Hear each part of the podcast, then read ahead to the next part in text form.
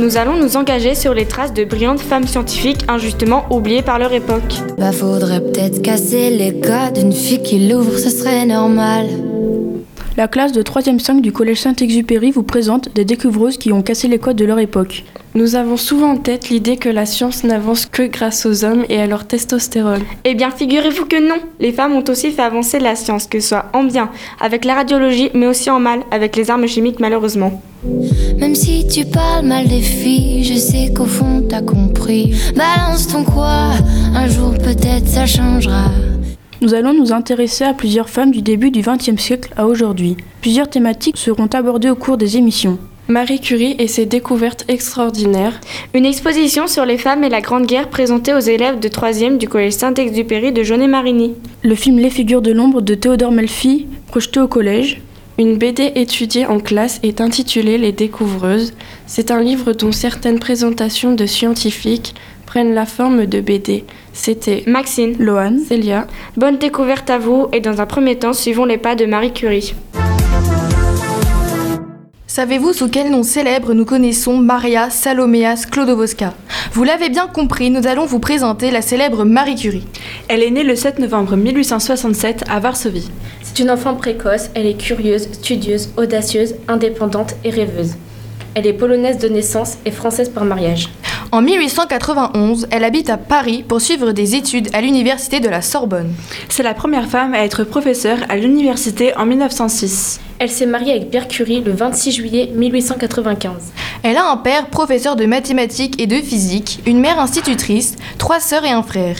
Elle a deux filles, Irène et Ève. Elle travaille sur la physique nucléaire, la radiochimie et la radiologie. Elle est diplômée de la Faculté des sciences de Paris. Elle reçoit le prix Nobel de physique en 1903 et le prix Nobel de chimie en 1911. Elle est renommée pour ses travaux sur la radioactivité naturelle et pour la découverte du radium et du polonium. Elle aide pendant la Première Guerre mondiale avec ses petites curies. Une petite curie est une voiture qui sert à faire des radios aux soldats blessés et qui permet aux médecins d'être plus efficaces pendant les opérations. Elle est décédée le 4 juillet 1934 à 66 ans à Passy, en France. Elle laisse derrière elle plusieurs découvertes qui vont vous être expliquées. Mais tout d'abord, une biographie que Inès et Clara vont vous présenter. Oui, vous pouvez aussi découvrir la vie de cette femme exceptionnelle dans une biographie écrite par Xavier Laurent Petit. Cette biographie est parue en 2005 aux éditions Medium Poche et École des loisirs. Ce livre est un livre jeunesse pouvant être lu à partir de 9 ans.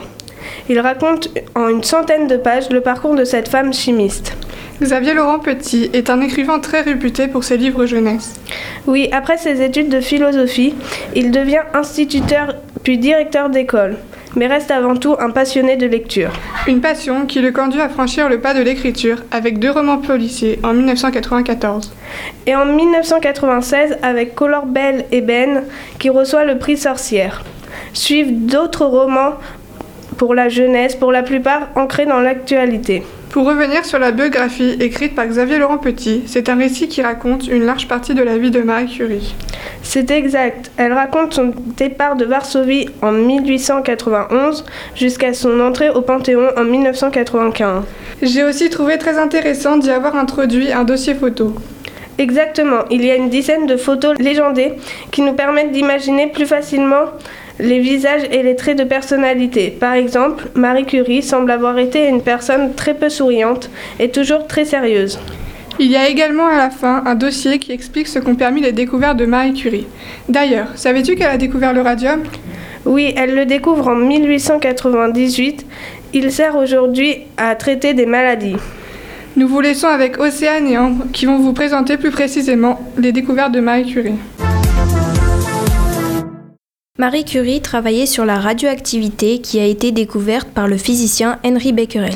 Elle a découvert qu'il y avait deux nouveaux atomes radioactifs, le radium et le polonium. Il faut savoir que la découverte de la radioactivité a permis de grands progrès dans la dans le domaine médical, mais quand on reçoit trop de rayons radioactifs, cela peut être dangereux pour la santé. Le polonium est le premier élément découvert par Marie Curie au cours de ses recherches sur la radioactivité. Le mot polonium est un hommage aux origines polonaises de Marie Curie. Puis, en 1902, elle découvre que le radium dégage une lueur bleue, des gaz et aussi des rayons plus forts que l'uranium. À l'aide de ces découvertes, elle va mettre au point des petites camionnettes appelées Petites Curie pour pouvoir prendre en charge sur place les soldats blessés pendant la Première Guerre mondiale. Ces découvertes vont aussi changer la compréhension du monde car la découverte de la radioactivité fut une clé ouvrant une porte sur la physique moderne, éclairée dans la nuit car le radium fut ensuite utilisé dans différents produits, surtout pour la lueur magique qu'il dégageait dans l'obscurité, permettre de traiter les cancers, nettoyer à fond car le rayonnement radioactif peut détruire des cellules vivantes et des microbes comme les bactéries, les champignons et les virus, suivre à la trace car la radioactivité ne se voit pas mais elle se détecte avec un appareil spécial, détecter la fumée car les détecteurs de fumée contiennent de l'oxygène et de l'azote modifiés par une petite source radioactive. Ces gaz sensibles à la moindre fumée la détectent et déclenchent l'alarme. Remonter dans le temps, car des éléments radioactifs sont présents dans la nature en faible quantité. L'uranium se transforme en thorium.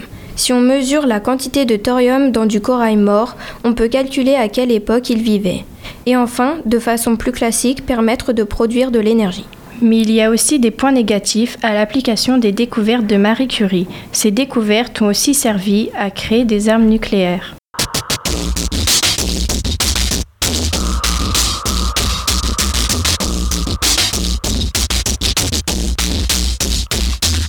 Approche-toi petit, écoute-moi gamin. Vais te raconter l'histoire de l'être humain. Au début y avait rien, au début c'était bien. La nature avançait, y avait pas de chemin. Puis l'homme a débarqué avec ses gros souliers. Des coups de pied dans la gueule pour se faire respecter. Des routes à sens unique qu'il s'est mis à tracer. Les flèches dans la plaine se sont multipliées. Et tous les éléments se sont vus maîtrisés. En deux temps, trois mouvements, l'histoire était pliée. C'est pas demain la veille qu'on fera marche arrière. On a même commencé à polluer les déserts. Faut que tu respires. Et ça c'est rien de le dire. Tu vas pas mourir de rire.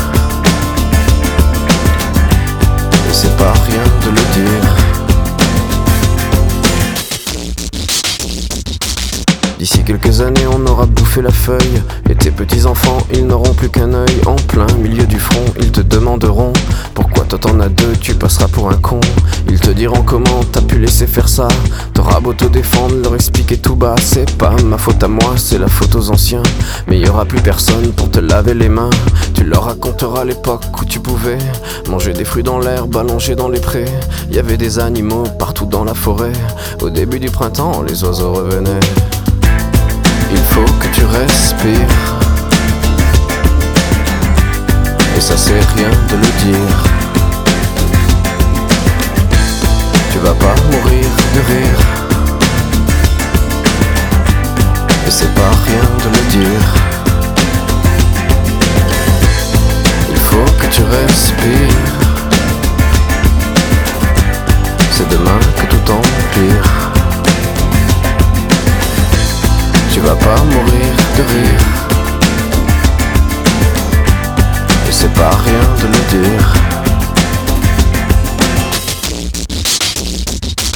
Le pire dans cette histoire, c'est qu'on est des esclaves, quelque part assassins ici, bien incapables de regarder les arbres sans se sentir coupables, à moitié défroqués, 100% misérables. Alors voilà petit l'histoire de l'être humain. C'est pas joli joli et je connais pas la fin. T'es pas né dans un chou, mais plutôt dans un trou, qu'on remplit tous les jours comme il faut sa purin. Faut que tu respires. Et ça c'est rien de le dire. Tu vas pas mourir de rire.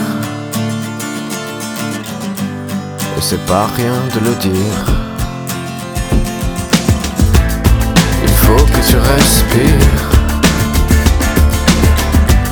C'est demain que tout empire.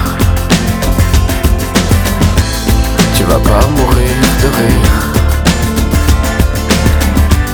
Et ça c'est rien de le dire. Il faut que tu respires. Il faut que tu respires. Il faut que tu respires.